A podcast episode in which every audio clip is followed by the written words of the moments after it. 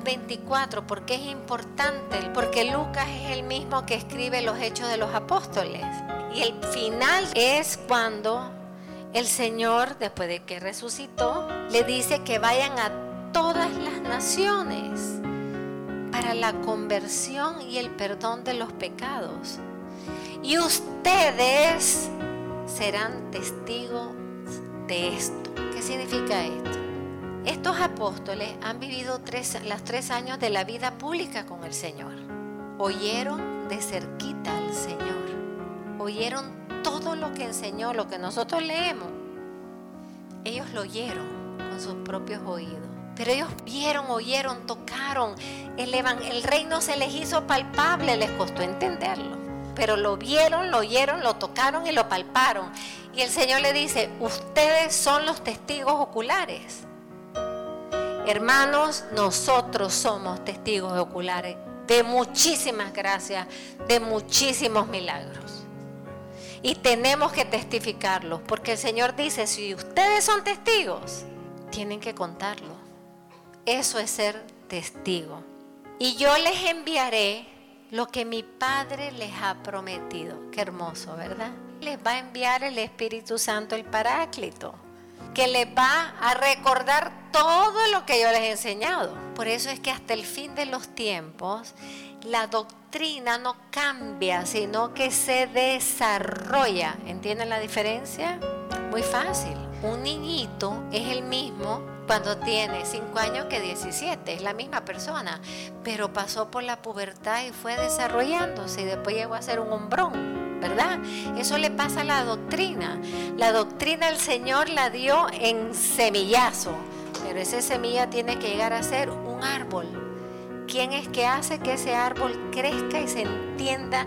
Y por eso existen los doctores y los profetas y los padres de la iglesia y los santos y los místicos y los que los teólogos. Por eso existen, porque ellos son parte de esa obra del Espíritu que va desarrollando la doctrina.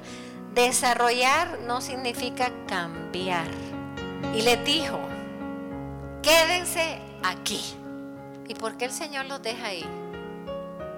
Porque el Señor no está interesado en formar cobardes.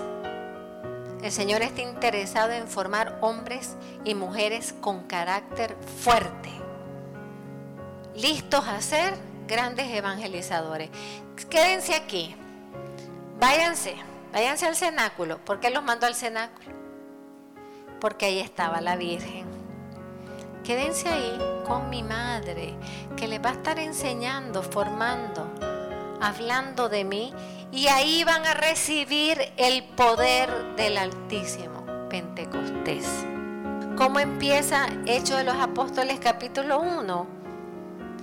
Pues sencillamente recordando las últimas palabras de la ascensión. Antes de ascender, el Señor le dijo que van a ir al mundo entero, que van a ser testigos, que se queden en Jerusalén, que van a recibir la fuerza del Espíritu, que van a ir a predicar.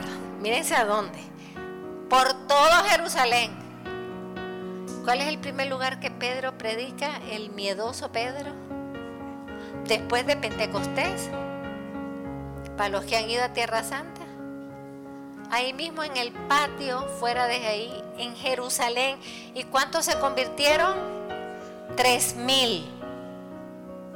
Tres mil por una sola prédica, donde él no dijo un discurso teológico, dijo el discurso querigmático, o sea, lo que Jesús había sido en su vida cómo lo había cambiado, quién era Él, cómo murió por nuestros pecados, cómo nos salvó, cómo resucitó y cómo le dio vida nueva. Eso es todo lo que dijo. Y se convirtieron tres mil y ustedes quieren dar un discurso teológico. No.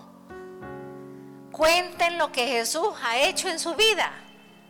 Eso es el querigma. Vayan a todos a proclamar la buena nueva. El mundo está hambriento de buenas noticias. Quédense con el poder del Espíritu Santo y así podrán.